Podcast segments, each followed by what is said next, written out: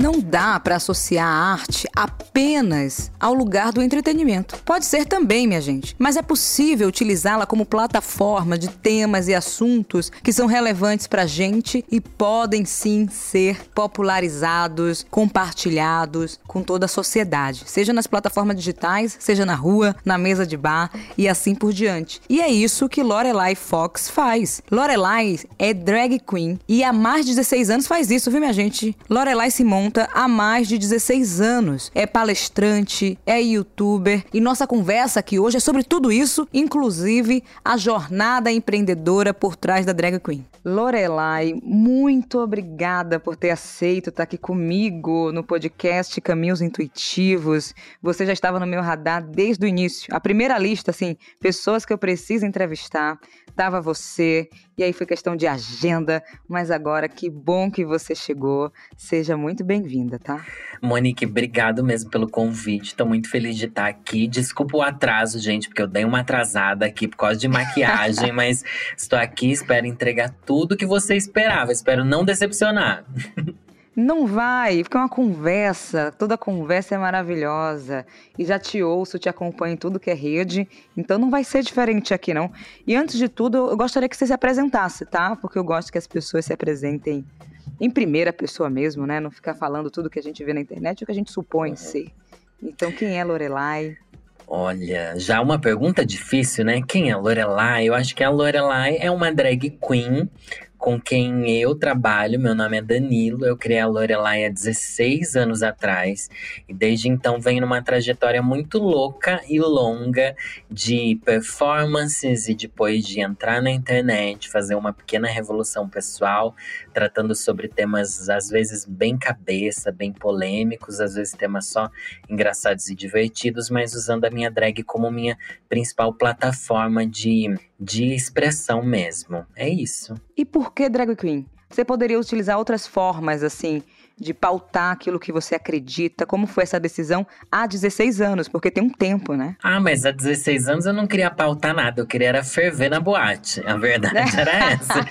eu queria me sentir maravilhosa, me sentir uma diva. Eu acho que geralmente quando a gente começa a se montar, começa a ser drag, a gente não tem noção ainda do impacto político e social que aquilo tem. Uhum. A gente começa mais para se divertir mesmo. Eu fui começar a ter noção dessa outra função da drag, que é uma função mais social, de chamar atenção para pautas relevantes e tal, depois de 10 anos que eu já me montava, né? Quando eu decidi criar meu canal no YouTube, comecei a me apropriar da fala da drag mesmo, eu já tinha 10 anos de história, mas daí eu começo uma outra história, que é a história da comunicadora online, né?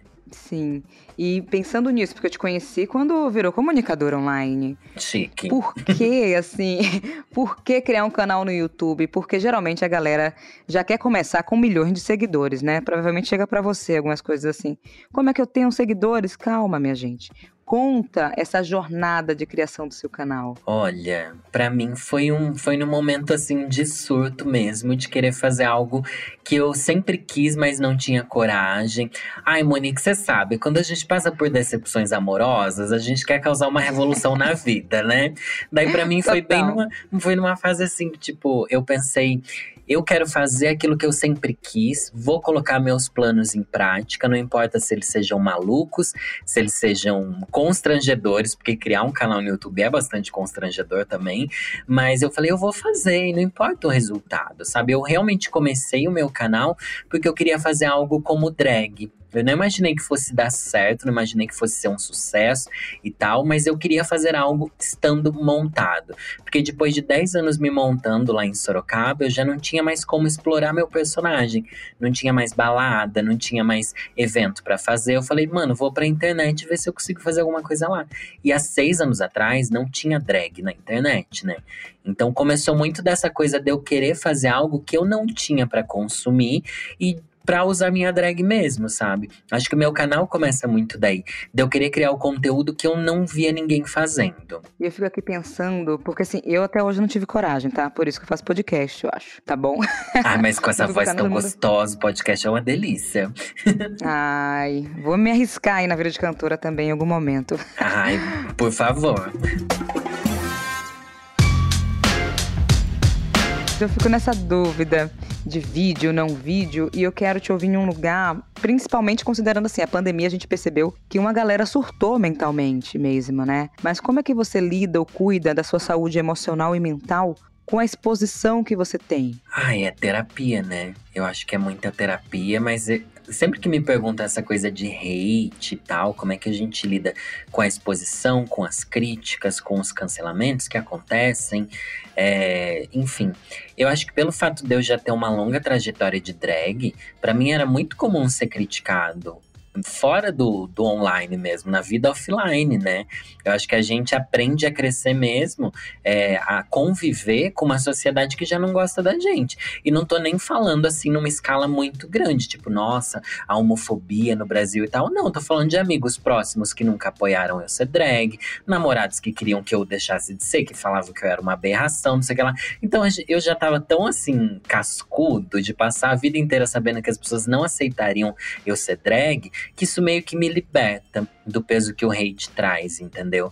Então eu meio que já tava mais acostumada assim. Claro que hoje em dia, quando você tem milhares e milhares de pessoas reclamando de você, pesa um pouco, mas aí você vai para terapia, entende o que, que realmente está acontecendo, entende que isso é um reflexo da sociedade, que às vezes pode ser reflexo de um erro meu também, e tá tudo bem, porque a gente continua caminhando e aprendendo. Então é meio assim que eu continuo. Mas dizer que eu tô bem, que eu sou plena, não, porque eu surto bastante, choro, me desespero, mas a vida continua, né? Pelo menos eu trabalho em algo que eu amo muito. Eu fico pensando desse jeito também, assim, todo dia quando acontece alguma merda mesmo na internet, ou chega comentários absurdos que a gente fica recebendo. Eu sou uma mulher preta, né, de dreads, de Salvador, já nasci cancelada, minha gente. Então, assim, isso assim, é péssimo falar isso, mas é uma realidade. Então, o que vem depois é tipo assim, cara, a sociedade odeia mulheres pretas, pessoas pretas. Eu vou continuar fazendo o meu trabalho, porque eu sei que é relevante, eu sei que importa. E assim, dentro dos múltiplos movimentos, né? Fala assim, movimentos negros, feministas, sabe? LGBTQIA+, mais mesmo, entendeu? Então, assim, pessoas não necessariamente vão pensar da mesma forma. São linhas de atuação talvez diferentes, trincheiras diferentes, mas eu sei que no fundo é o mesmo objetivo ali, sabe? Só que às vezes a gente quer a bênção, talvez, de todas as pessoas, essa unanimidade na hora, seja de falar de assuntos essenciais e complexos ao mesmo tempo, ou na hora também de só viver, assim, sabe quando você quer só, sei lá, tomar um sorvete? Ai, é que, Monique, é tão difícil a gente se libertar dessa coisa. Eu passei muito por esse processo durante o, o, ano da pandemia, mesmo como você falou, a gente, que são várias pautas, né, dentro desses recortes todos, mas a gente sente que, que todas elas caminham para o mesmo rumo. E, mas para mim sempre foi difícil me libertar dessa necessidade de aceitação pela minha comunidade, entendeu? Tipo, eu não faço mais questão de que os LGBTs me considerem uma super referência, ou não sei o que lá, não sei o que lá. Quando eu me libertei dessa necessidade de ser aceito e de ser enxergue, eu consegui ser muito mais livre, mais leve no que eu tô fazendo mesmo, sabe? Pelo menos esse é um dos grandes processos que eu passei durante o, esse ano de isolamento social e tal. Não, comigo não foi diferente não, viu? Porque quando a gente começa assim a jornada e principalmente a militância mesmo, e fazendo meu recorte aqui racial, você começa a querer matar todo mundo, entendeu? Eu não quero ter amigos brancos, não quero falar com gente branca, não quero nada. E aí você descobre que existe uma outra via também que você pode escolher. Talvez você, em alguns momentos, eu não quero falar sobre isso. Não quero amizade, porque a pessoa está sendo racista, perversa, ponto. Em outros, eu consigo dialogar mais, mas é uma jornada também, tive que aprender, né? Tenho 27 hoje, eu comecei a entender o mundo com 15 anos, né? Então, assim, muitas coisas aconteceram para eu chegar nesse lugar que é massa continuar em movimento e fazendo o que eu faço de uma forma que me deixe viva. E quando eu falo viva, não é só em carne e osso, sabe? Tipo assim, o emocional, o mental as coisas que eu quero fazer. Às vezes eu só quero estar tá assistindo um filme bobo na Globoplay sei lá, ou ouvindo música aleatória. Assim, nada que seja necessariamente no universo que eu preciso pautar opinar 24 horas, porque às vezes eu tô mal. E eu queria te ouvir isso, assim. As pessoas que te acompanham, te apoiam nesse lugar de quando você não está bem, assim, não tô bem, e tá tudo bem, não tá bem? Eu acho que hoje em dia elas entenderam. Eu mudei muito o tipo de conteúdo que eu produzia Antes eu fazia conteúdos muito, muito mais militantes. Hoje em dia, tudo que eu falo, óbvio que vai passar pelo, pelo meu recorte, pela minha ótica de um, de um cara gay, sabe? Mas eu já não tento mais opinar sobre todas as polêmicas do movimento. Eu já tento mais não opinar sobre tudo que tá acontecendo, porque, mano, a opinião que a gente tem hoje, daqui 20 dias a ótica já é outra, coisa já se transformou. O cancelamento que hoje a gente tá fazendo num vídeo que eu posso lançar hoje, daqui 20 dias eu já vou estar tá enxergando de uma maneira diferente. Então eu percebi que à medida que a gente tentava desconstruir o mundo e ensinar novas pautas e não sei o quê, era muito mais rápido do que a sociedade conseguia absorver precisa de um tempo muito maior, sabe? Hoje em dia a gente fala de linguagem neutra e tal, quando as pessoas ainda não ainda falam GLS na vida real, sabe? As pessoas existe um tempo muito longo que a internet avança muito rápido e a, a vida real lá fora, gente, fora da, fora da nossa bolha da internet, as pessoas estão tipo anos, talvez uma década atrás do que a gente está pautando hoje. Claro que é necessário continuar pautando porque isso leva à evolução, mas deu perceber, nossa, eu vou pisar no freio, dá para ir com mais calma de falar desses temas. E eu fui comunicando o meu público sobre isso. Falei: olha, gente, eu já não me sinto mais à vontade, às vezes me deixa muito mal falar que sei lá, toda vez que, que acontece alguma tragédia LGBT, e todo dia vai ter, né, uma travesti sendo morta, se a gente fala sempre disso, eu já não aguento mais, sabe? Tanto é que hoje em dia existem vários outros criadores de conteúdo LGBTQIA, várias outras drags no YouTube. Então eu já não me sinto com essa responsabilidade de falar sobre isso sempre. E meu público entendeu muito. E o público também precisava disso nesse momento horrível que a gente está vivendo. Acho que desde 2018 as pessoas precisam também ter um momento de abstrair. E eu comecei a trazer muito mais um momento de abstração no meu canal do que o momento da gente, enfim, lutar e reivindicar e gritar e pedir, sabe? Eu acho que eu deixo isso em, em pautas bem mais específicas, em momentos muito mais específicos do meu canal. No geral, agora, minha filha, eu falo de ufologia, falo de teoria da conspiração, do conselho amoroso, eu quero é dar risada, sabe? E tô me divertindo muito mais assim, meu público também. Ai, que bom, assim, dá para perceber, quem te acompanha, assim, do início e tudo mais, dá para sentir. E a gente fica bem também, sabe? Quem consome o conteúdo, tô aqui do outro lado, vê a leveza e eu me sinto leve, até nos momentos que eu não tô tão leve assim. Que dá para ser diferente. A função é essa, né? Hoje em dia eu acho que, mano, ainda mais a gente que é desses recortes tão oprimidos, a gente também precisa, né? Tipo, ai, dá pra gente só dar risada às vezes, gente. A gente é bicha, não precisa pensar só que o mundo odeia a gente. Vamos pensar que a gente precisa dar risada. E já é tudo tão triste pros LGBTs em isolamento, às vezes com uma família que nem aceita quem ele é e teve que ficar preso dentro de casa. Eu quero ser esse amigo que chega na sua casa pra gente rir de algum filme pra gente falar mal de seriado, sabe? Alguma coisa assim. E teve uma. Não lembro se foi um conteúdo ou entrevista, mas eu lembro do que você pontuou, que foi que muitas vezes você foi alvo, né? Mas não necessariamente se sentiu vítima. Uhum. Em contextos aí homofóbicos e tudo mais. Sociedade, né, minha gente? Uhum. Conta um pouco mais sobre isso. Não necessariamente é alvo. Quer dizer, não necessariamente é vítima, mas é alvo. É. É, mas isso eu, eu olho muito. Porque essa é uma pergunta muito recorrente de entrevista, né? Ai, quando você já foi vítima de preconceito? Provavelmente para você também fazem isso. Ah, quando você fala. foi vítima de racismo, não sei o que lá, não sei o que lá. Sempre vem essa pergunta. Daí eu percebi que eu já fui muito alvo. Só que poucas vezes eu me senti vítima, porque poucas vezes me atingiu. Eu acho que desde pequeno eu tenho uma família assim que é bem sólida, sabe? Eu tenho uma base muito sólida de eu ser muito acolhido dentro de casa. Isso faz uma diferença muito grande quando a gente é LGBT, que isso fortalece a gente da gente perceber que o que a sociedade fala lá fora não necessariamente reflete quem eu realmente sou, sabe? Isso faz com que a gente seja alvo. Eu percebi as pessoas me atacando desde a escola até a faculdade, até no meu trabalho e tal, mas eu pensava, nossa, essas pessoas, tipo, dane-se, sabe? O que elas pensam, eu realmente não me importo. Daí eu percebi, claro que a gente fala esse local de vítima é sempre muito delicado, porque esse é um assunto complexo, mas eu nunca me senti vítima de verdade, sabe? Eu sempre me senti muito alvo, mas eu sempre ficava com mais raiva do outro do que, do que triste comigo, com a minha condição, sabe? Também talvez por minha família não ser religiosa católica, sabe? Eu acho que a culpa católica é muito forte, a gente se sente muito vítima, muito muito aprisionado. Então, para mim, sempre que me atacava, ai, vou pro inferno, vou não sei o que lá, não sei o que lá. Eu era alvo, mas eu pensava, gente, e daí o que estão falando?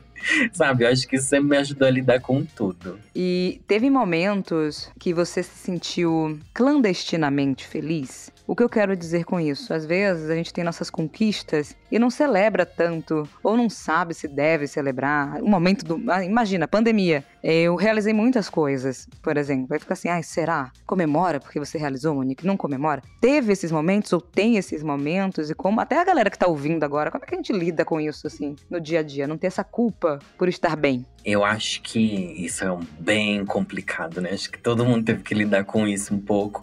E a gente que trabalha com o público é muito mais delicado. Porque eu vejo meus amigos que, tipo, que não são influenciadores, né? Não sei o quê. A culpa eu acho que é menor. Porque eles podem comemorar, tipo, ninguém vai saber que eles estão comemorando, sabe? Se a gente for comemorar, tipo, ai, vou postar no Twitter, ai, gente, consegui isso, ai, tô muito feliz por causa disso, daquilo.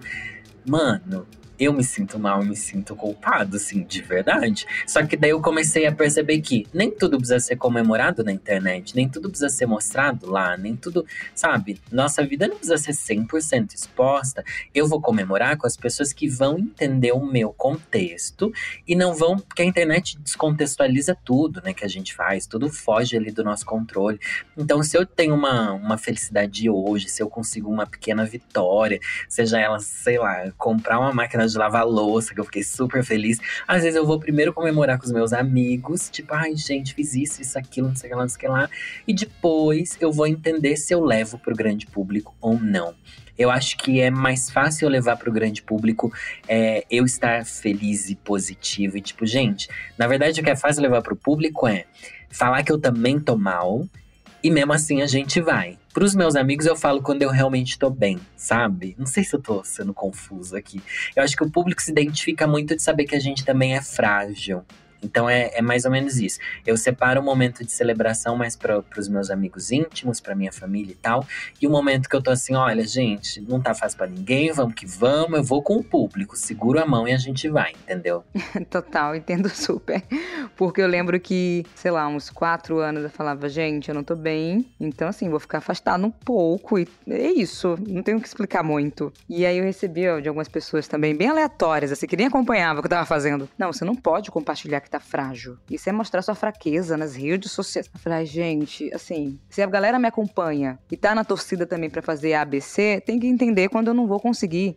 E tá tudo bem, assim. E isso também de mostrar esse lugar de ser clandestinamente feliz, né? O que mostrar, o que não mostrar, eu tenho muito cuidado também. Porque tem uma. Até o outro episódio que eu gravei aqui com Passa da Brant e Ricardo Silvestre da Black Influence que passa trouxe um ponto que eu acho interessante, assim, de privacidade e intimidade. Né? Privacidade é assim, se eu tirar uma foto, sei lá, qualquer lugar da parte da minha casa que eu não mostro, por exemplo, a pessoa vai ver uma parte da minha privacidade. Mas não tem intimidade como o Nick, como meus amigos têm ao entrar na minha casa, ficar comigo no final de semana. Essas coisas não tem. Agora, existe uma linha muito tênue, né? Até que ponto responder a demanda da internet vai fazer que gere intimidade a ponto de você ficar mal, porque provavelmente você vai ser muito mais cobrada, inclusive na hora de dizer sim ou não.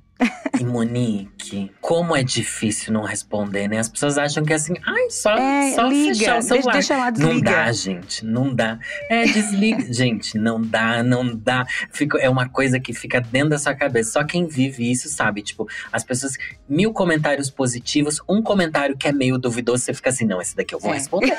Esse daqui merece uma resposta. As pessoas te tiram do sério, as pessoas. E, e com o tempo você. Isso tá tão automático na sua vida, né? Que você se deixa levar mesmo por essa maré de, de preciso responder, preciso realmente mostrar o que estou fazendo. Daí, tipo, tem dias que eu fico mais offline, agora que eu tô namorando, Opa. né? A gente tem menos tempo o celular. Daí as pessoas já assim, ai, você sumiu. Você sumiu por quê? O que, que aconteceu? Daí eu fico assim, não, vou dar explicação. Só que se eu der explicação, parece que eu tô autorizando as pessoas a me cobrarem, eu estar sempre nos lugares, entendeu? Então é, é, é, um, é um ciclo, assim, que, gente, eu nem sei sair disso, mas. Não é muito louco, assim, porque eu tive essa fase mais acentuada. Agora eu tô muito melhor. De vez em quando eu mando um foda-se. Aí, quando eu recebo umas coisas bem assim, uó, mesmo. Tem coisas, ai, sei lá, nem sei explicar, porque são tantas vozes assim na vida, do porquê eu estou neste, neste momento tô fora do país, fazendo uns trabalhos. E assim, tem um tempo, só que eu não postei, entendeu? Agora as pessoas sabem. Então, assim, vou fazer quatro meses já fazendo esse trampo por aqui. Agora as pessoas sabem, só que ficaram putas. Porque eu não avisei. Falei, gente, eu não preciso colocar minha localização. Eu estou fazendo o trabalho do mesmo jeito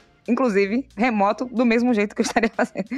E, e, isso é louco, assim. Aí eu comecei a entender um pouco mais do tipo, tá, existem limites, senão também não vou conseguir sabe? Porque eu tenho. Pensa você, imagina a gente andando juntas, a gente não vai conseguir tomar um drink em paz. Eu quero ter esse momento em paz também, só com pessoas próximas. Nem que essas pessoas próximas sejam pessoas públicas, que tem isso também, né? Seu amigo, sua amiga também é uma pessoa pública. O que, é que você faz? Então tive crises, agora eu tô muito melhor, tá? Tô, tem terapia também ajuda. E eu queria te fazer uma outra pergunta sobre a jornada da autenticidade, porque tudo isso tá, tá, que a gente está conversando tem a ver com a autenticidade e você lançou uma jornada da autenticidade. Eu queria entender o que é, como funciona, por quê? Ah, esse projeto é um dos projetos que eu fiquei muito empolgado durante a, a quarentena, durante a pandemia. Eu pensei que eu queria criar algo diferente do que eu já criava, algo que fosse mais íntimo mesmo, algo mais pessoal, sobre o meu ponto de vista da construção de uma drag. E o que, que a construção de uma drag consegue ajudar a construção da autoestima e da autenticidade das outras pessoas?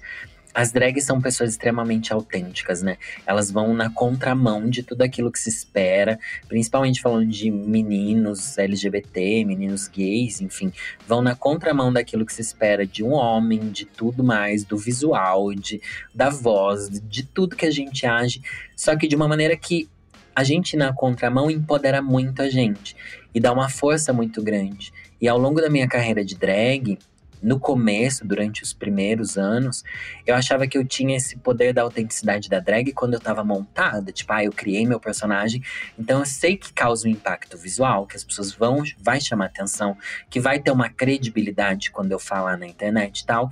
Só que e eu achava isso tudo muito autêntico, mas eu percebi que a verdadeira autenticidade estava quando eu conseguia usar esse mesmo poder da drag sem estar montado. Porque afinal, é uma construção minha como pessoa, minha drag, né?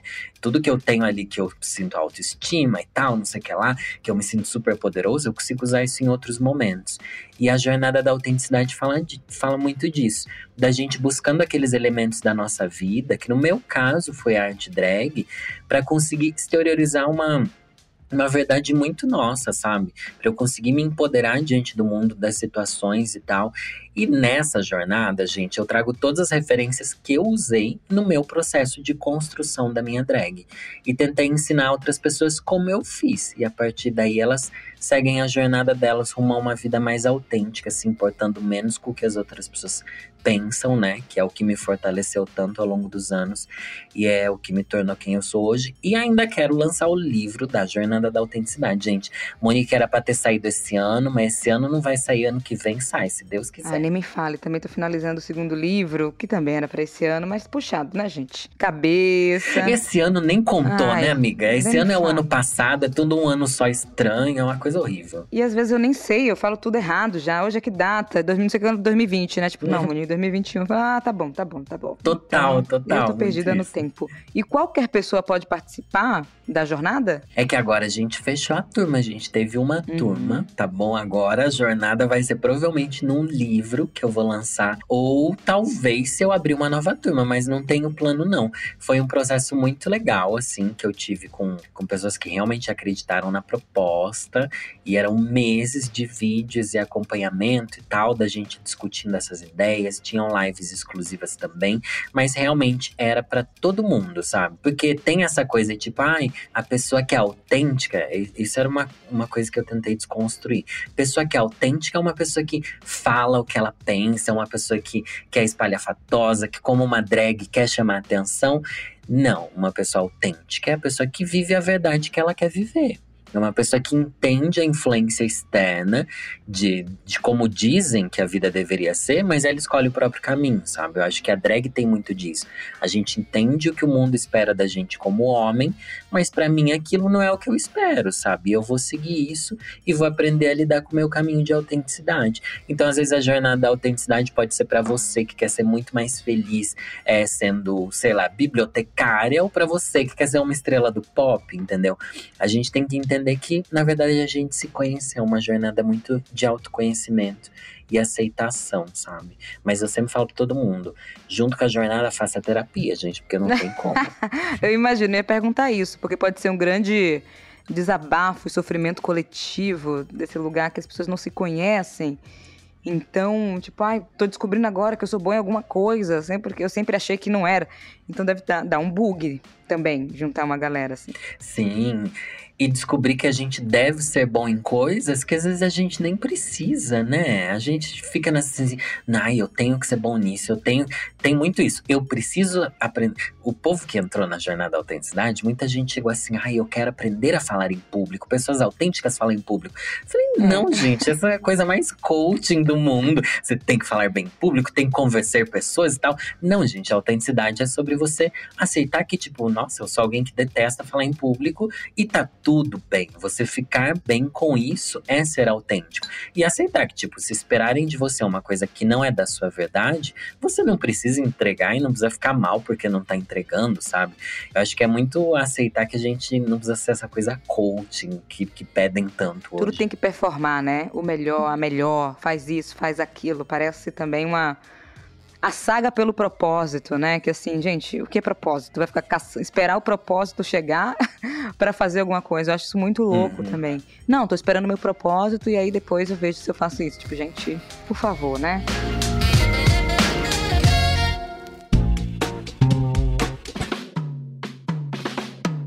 Mas eu fico pensando aqui, tem uma coisa no universo da influência e agora você com sua jornada com turma fechada que tem uma mentalidade empreendedora também, né? Então, esse início assim, você já sabia tudo de das burocracias para criar um canal, para trabalhar com marcas, tinha que ter CNPJ. Isso foi simples para você organizar a casa, esses bastidores? Monique, você tá falando como se fosse simples até hoje, né?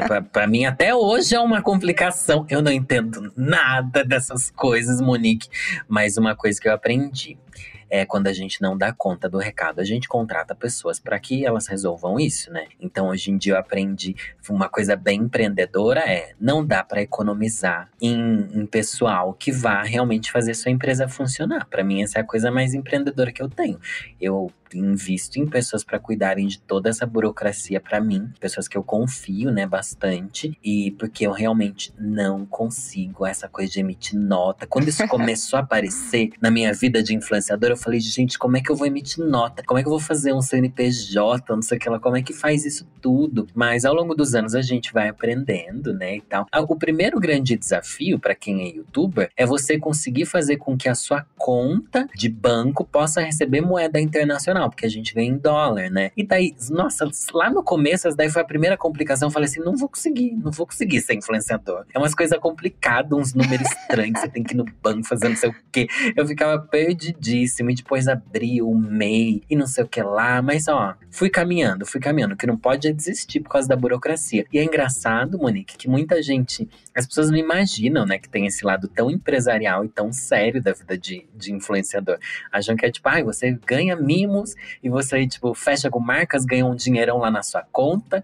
E, tipo, não é assim, gente. Tem toda uma burocracia, uns impostos imensos, umas notas, umas tristezas. Não, e é bom você falar isso, porque assim, você nem trabalha, você é influencer. Aí eu falei. Nossa, mano, é, sim. Não, mas você tira então, foto, tá. Monique. Você fez aquele vídeo que deve ser assim bota a câmera e acabou. Eu falei, ah, tá bom. Então, assim, não tem preparação, não tem nada. É assim com você também? Isso sem contar é... o briefing, né? O briefing que as pessoas nem imaginam que, tipo, ai, ah, vai lá, tira uma foto. Meu amor, se você soubesse o tanto de regra que tinha nessa foto, que não pode essa roupa, não pode aquela cor, não pode esse fundo, tem que, ser, tem que mostrar isso, tem que mostrar aquilo, tem que ser... E pra uma foto que, sei lá, tá parecendo mó, mó bobona, assim, manos, eles recusaram, você teve que fazer outra. É um pesadelo que as pessoas não imaginam. É um vai e volta, sem fim. Não, esse negócio do vai e volta, eu fico desesperado. Falei, aí eu sempre falo com meu time, não, não quero mais. não é possível possível.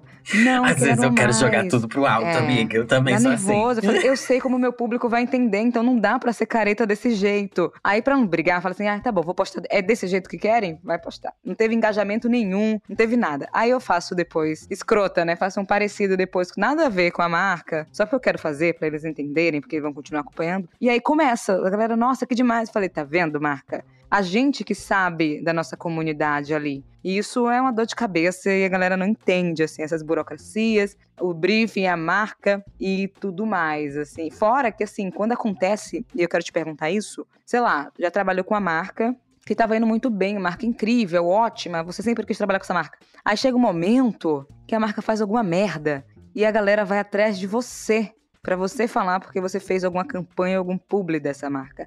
Já aconteceu isso com você, Lore?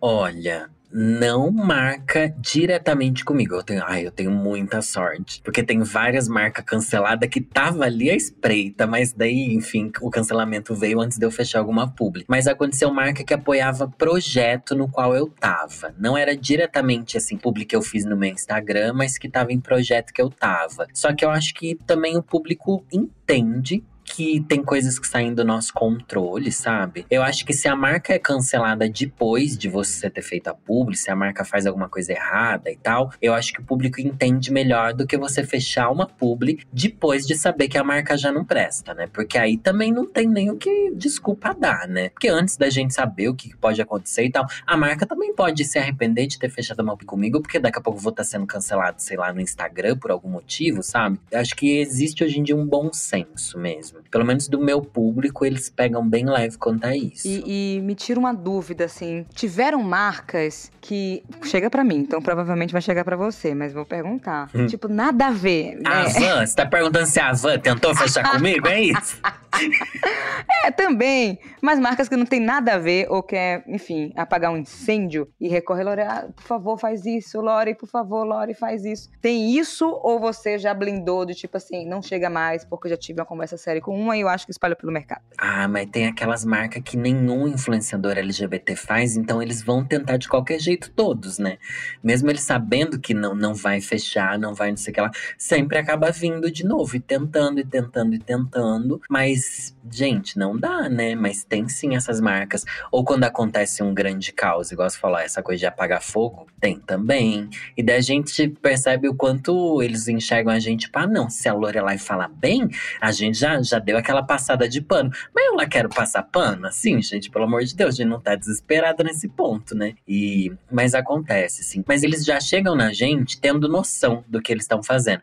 Não é tipo assim, na inocência, né? É, É, sabendo que. É. E com você acontece também. O tempo todo. Assim, o tempo todo. Por mais que eu fale, tipo, não, não adianta. A parte boa é que hoje eu tenho um time que, né, me ajuda, que já sabe, assim. Tipo, Monique, chegou isso, eu já sei, né? Falei, claro, gente, nem me pergunta mais, que eu tô cansada, assim. E tem marcas que são loucas, assim, né? E, e essa pergunta é pra você também. Do tipo, dobra uma meta em um número que eu nunca vi, assim, na vida. Sabe? Porque aí também é uma bomba que você vai pegar, sei lá, uma empresa que matou um homem preto, por exemplo. E aí, você vai aceitar fazer? Tipo, não, gente, não tenho como aceitar fazer. Por mais que os números sejam expressivos a ponto de eu não precisar fazer mais nada da minha vida se eu quisesse, por exemplo. Então, assim, qual o limite? Né? Porque tem muita gente que aceita porque a gente sabe que precisa de grana. Ninguém paga boleto aí só com amor, propósito, essas coisas. E visibilidade. Não dá pra pagar boleto. Qual o limite, assim, de aceitar uma coisa, considerando que às vezes a gente tá precisando de grana? Eu acho que o limite é muito pessoal, né? E- exatamente o que você falou. Não dá pra julgar porque que as outras pessoas aceitam também. É, embora a gente julgue, né? Enfim.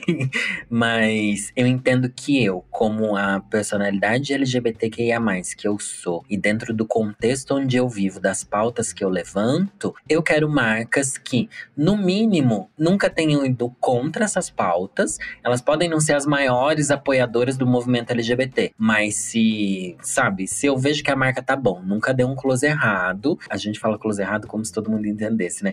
Se ela nunca fez nada prejudicial aos movimentos LGBT e a outras pautas sociais, pra mim já é uma marca que dá pra eu trabalhar, se é uma marca que não tem um histórico negativo nesse ponto. E também, se a marca já busca uma publi comigo, alguma coisa assim, eu sei que é uma marca que tá aberta mais à diversidade do que a maioria. Então, isso já é um ponto positivo. Só que marca marcas que eu realmente gosto de trabalhar, que são as marcas que eu penso assim, não, putz, é muito da hora ter um trabalho já de longa data, já vim tendo um relacionamento com essa marca. E, e essa é uma marca que eu realmente continuo falando, mesmo quando eu não tô sendo pago, não sei o que lá. São as marcas que internamente, que dentro da própria empresa, elas têm essa, essa conversa, elas têm esse, essa, esse movimento pró-minorias, essa coisa sobre LGBT e tal, marcas onde eu vou dar palestra antes de eu fazer uma publi no Instagram, internamente a marca já me conhece, o público, o público não, os funcionários já entendem por que que se fala de diversidade e tal. Para mim essas são as marcas que eu mais gosto de trabalhar. Agora marcas que eu jamais trabalharia, gente, o limite para mim é deu close errado, não fez nada contra isso, não melhorou, tem um histórico de anos e anos se repetindo, fazendo desgraça na sociedade, não tem como eu trabalhar. Porque, pelo menos assim, eu sendo youtuber, eu penso, tá, se nenhuma marca fechar esse mês, eu tenho o dinheiro do AdSense do YouTube. Eu sempre me pauto assim, gente. Então, enquanto eu ainda tiver o dinheiro do AdSense, eu não preciso me desesperar, não vou poder aceitar qualquer coisa, vamos assim com fé. Para mim funciona assim. É, estratégias também, né, de monetizar sem depender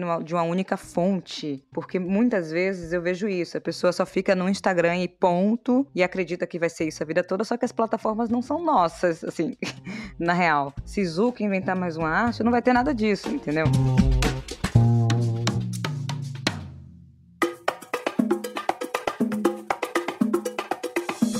Eu queria, para a gente fechar aqui, esses conselhos ou dicas que você gostaria de ter recebido no início aí da sua criação de conteúdo nas redes.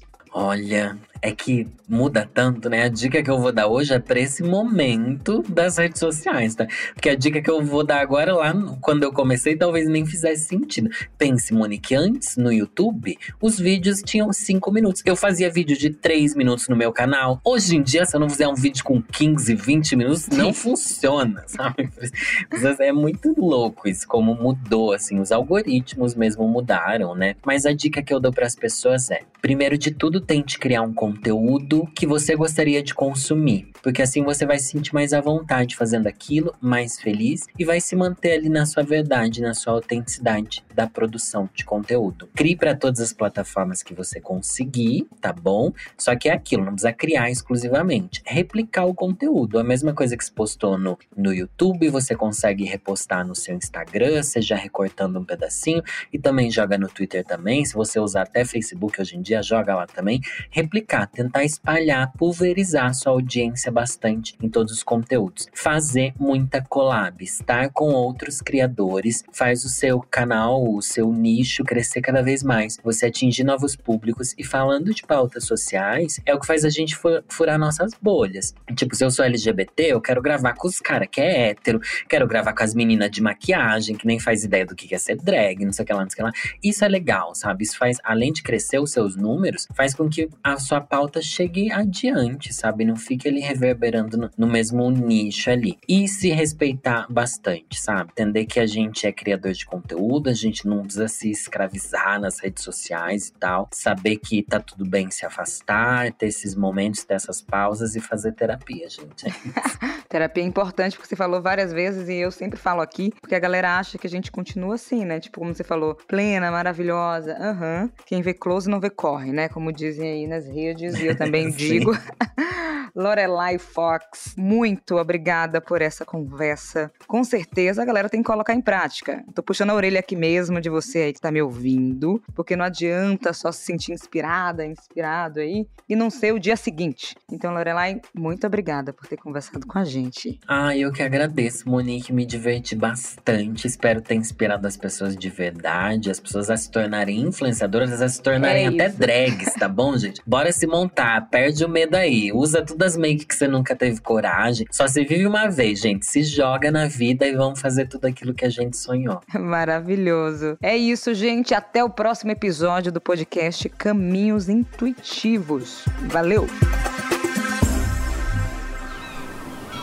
Este podcast foi editado pela Maremoto.